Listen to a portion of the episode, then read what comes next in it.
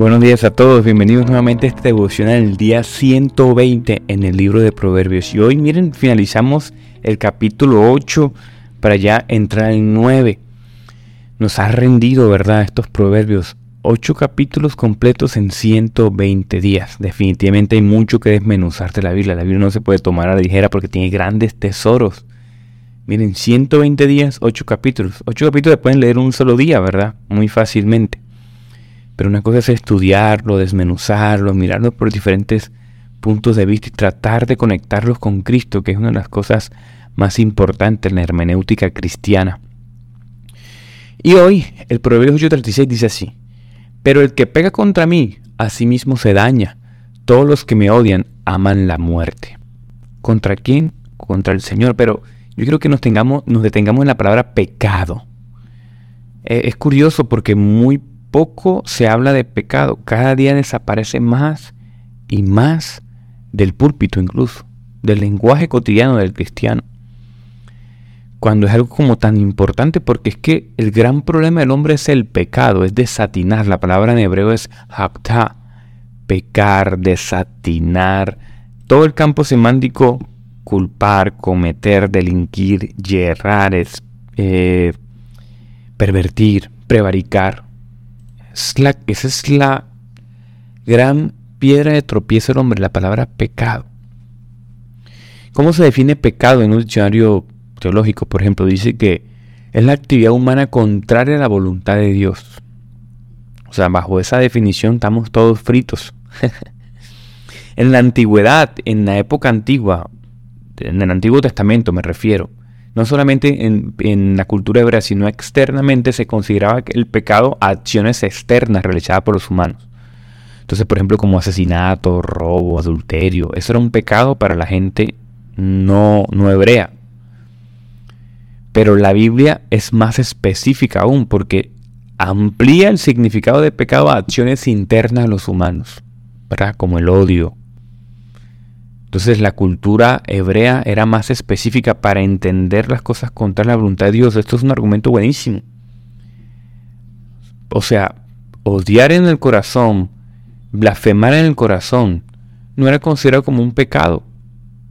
Era lo que se podía ver en la cultura oriental antigua. El hebreo hacía de manera más específica eso. Como dice un historiador llamado Gary Anderson, que cuando se habla de pecado, en el momento en donde se estructura el Pentateuco, el Dios hebreo es más completo, es una deidad más completa, porque es creador del universo.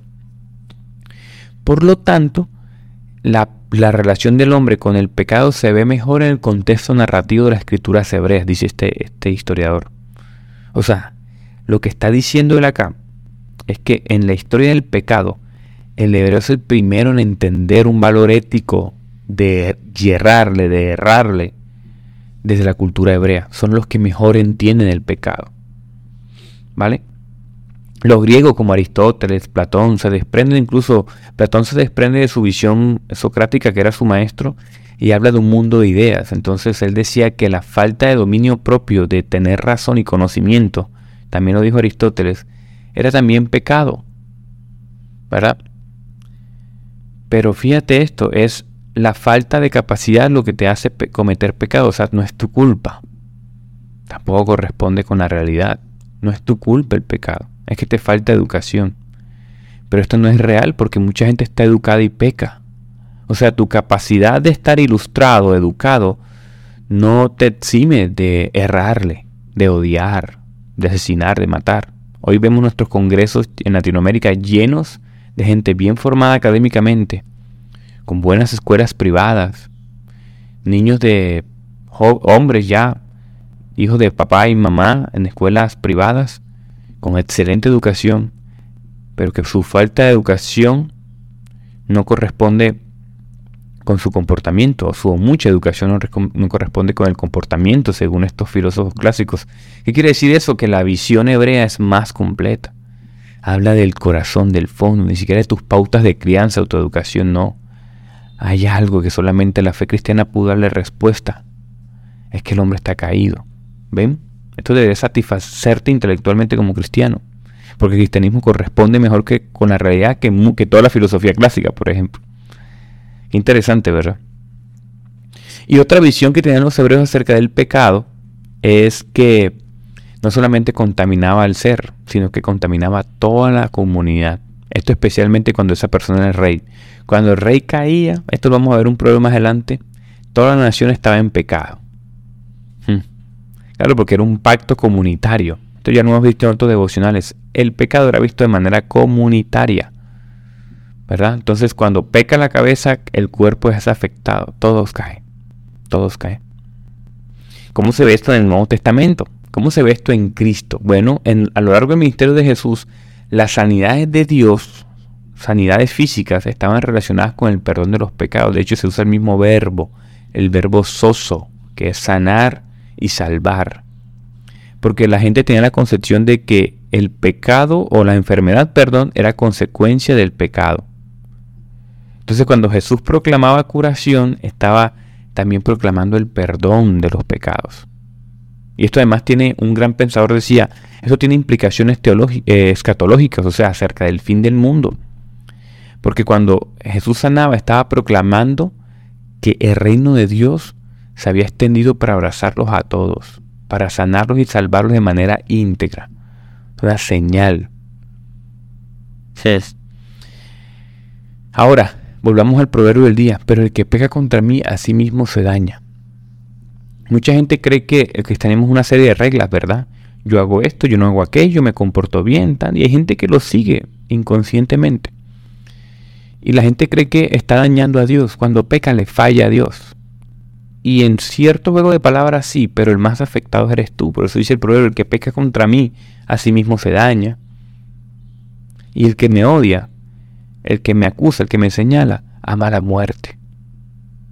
¿Ven? Ayer leía el libro de mi amiga Alejandra Sura, Ale Sura en Instagram, recomiendo muchísimo, un contenido buenísimo, que no la siguen.